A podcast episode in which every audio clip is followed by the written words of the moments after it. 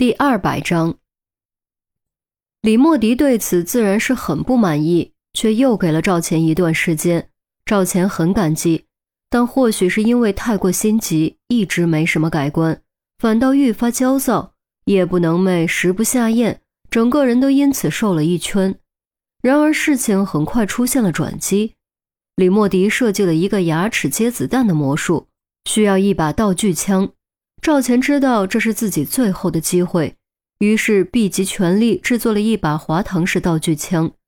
首场演出后反响非常强烈，李莫迪对道具枪很满意，将这个魔术作为了每场演出的压轴节目。也不知是忘了还是回心转意了，自此再也没有和赵钱提过改进的事。赵钱终于舒了口气，以为自己暂时安全了，奈何老天就是如此弄人。就在这个时候，李莫迪突然死在了舞台上，死在了赵钱亲手制作的道具枪下。出事之后，赵钱吓坏了，所以当严峰第一次问话的时候，才会直接说自己嫌疑大。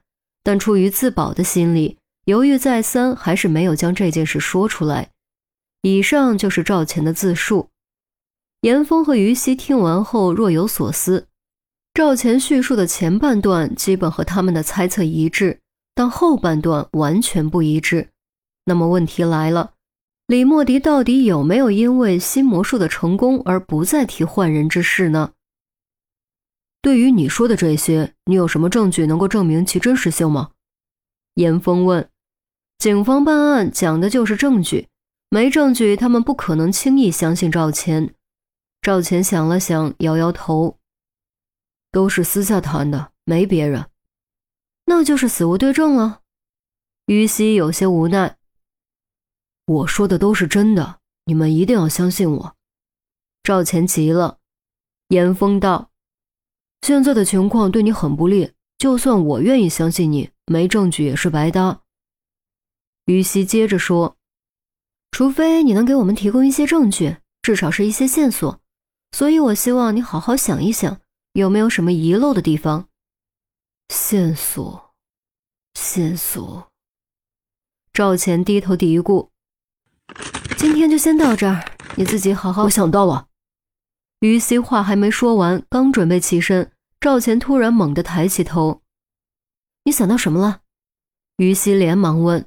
赵钱道：“那把道具枪毕竟不是真枪，就算不打铅弹，火药炸多了也会受损。”需要及时检修维护。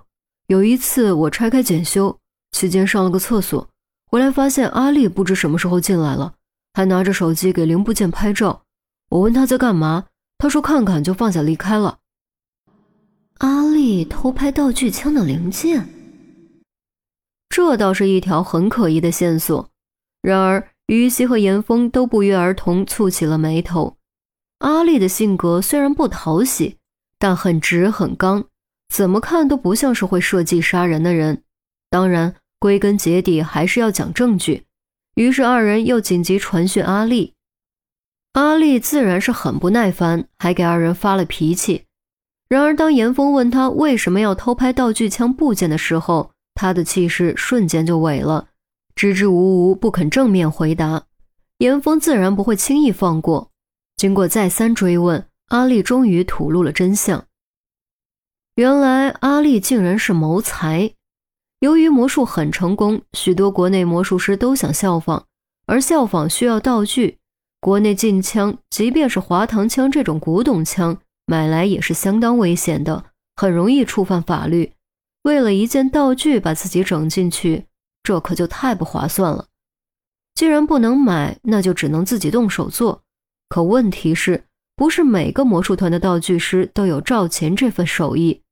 正所谓术业有专攻，赵钱是因为早年对华强汤的结构有着深入的研究，所以才能做出逼真的道具枪，且具有一定的安全性，至少不会因为火药爆炸而损伤发生危险。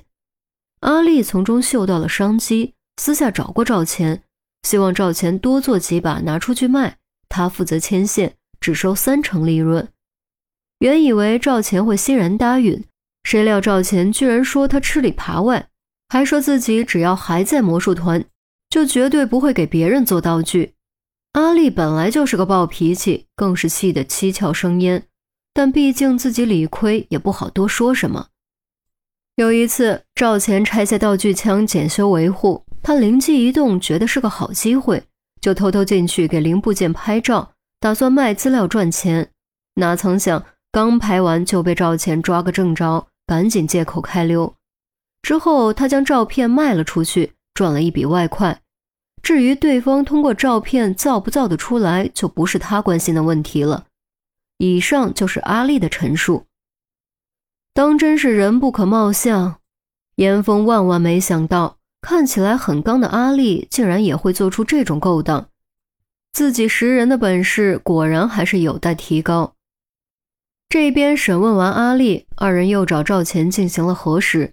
赵钱仔细回忆后予以肯定，阿丽的确找他说过做道具的事，但他没答应，因为当时的处境好不容易好转，他不想给李莫迪抓住把柄。回到办公室，严峰将新得到的线索梳理了一遍，简要写在黑板上。有了这些线索，李莫迪、赵钱、阿丽之间单薄的联系顿时变得更加充实，但也因此变得愈发复杂。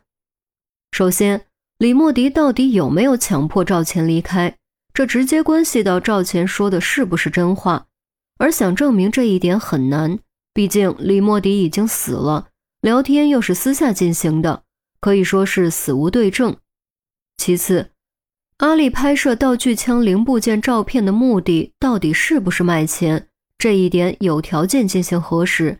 但据阿丽所说，她和买家只是通过网上聊天转账交易，线下并没有见过面，对方会不会承认是个问题。最后，李莫迪和阿丽之间的矛盾仅仅是吵过一次架吗？如果李莫迪发现了阿丽吃里扒外，又对他进行了威胁呢？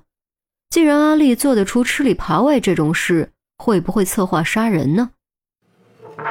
挺晚了，今天就到这儿吧。你看他们都回了。于西揉了揉额角说。